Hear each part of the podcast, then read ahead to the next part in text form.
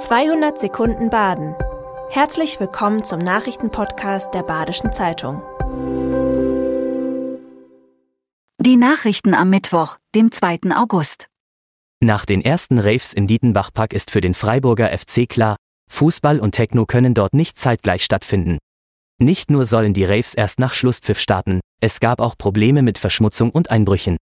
Rave-Veranstalter und der Fußballclub, der im Dietenbach Sportpark zu Hause ist, wollen sich jetzt zusammensetzen und nachjustieren. Auch in Betzenhausen formiert sich unter Vereinen und Anwohnern Widerstand gegen die Raves. Laut einem Anwohner ist der Bass an vier von fünf Wochenenden im Juli, von nachmittags bis spät in die Nacht, in Betzenhausen zu hören gewesen. Lörrach ist zum ersten Mal seit Bestehen der Stadt über die 50.000 Einwohner-Grenze gerutscht. Das hat einige Konsequenzen, unter anderem für den Gemeinderat. Wenn die Einwohnerzahl für eine gewisse Dauer über 50.000 bleibt, steigt die Zahl der Sitze im Gemeinderat von 32 auf 40. Zudem bekommt die Stadt vom Land mehr Geld pro Kopf im kommunalen Finanzausgleich. Auch muss Lörrach künftig ein Sperrgebiet für Prostitution festlegen, da diese in Städten mit 50.000 oder mehr Einwohnern zugelassen ist. Mit der neuen Einwohnerzahl braucht Lörrach außerdem einen Mietspiegel. Freiburg testet neue Entsorgungsmöglichkeiten für Müll. Neue eckige Abfalleimer für Pizzakartons stehen am Platz der alten Synagoge, am Dreisamufer auf Höhe des Café Extrablatt, am Moosweiher und künftig auch am Colombi Park und im Seepark. Zusätzlich werden an fünf bestehenden Abfalleimern in der Innenstadt Pfandringe angebracht, in denen leere Flaschen und Dosen abgestellt werden. Menschen, die Pfand sammeln, sollen so die Flaschen einfacher mitnehmen können.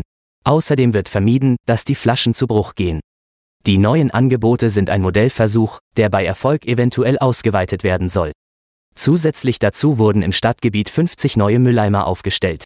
Bei einem Wohnhausbrand in La Huxweier vergangene Woche hat eine fünfköpfige Familie ihre Wohnung verloren. Vorerst kommt die Familie jetzt in einem Wohnwagen unter. Seit dem Brand konnte sie das Haus noch nicht betreten, um Kleidung oder andere Habseligkeiten zu holen. Mittlerweile haben einige Leute Kleidung und Handtücher gespendet. Laut der Betroffenen Brigitte Meinhardt besteht die größte Herausforderung darin, eine neue Bleibe zu finden. Seit Montag können sie und ihre Familie in einem Wohnwagen auf einem Campingplatz unterkommen. Mit Blick auf den Winter suchen sie weiterhin nach einer Bleibe und hoffen auf Spenden, etwa in Form von Lebensmitteln. Wie es mit dem Haus in Huxweier weitergeht und ob die Familie dort wieder einziehen kann, ist unklar. Die Biegelhündin Tilly ist nach vier Tagen im Wald nach Kirchzarten zurückgekehrt. Tilly war am Donnerstag auf einem Spaziergang ins Dickicht entlaufen.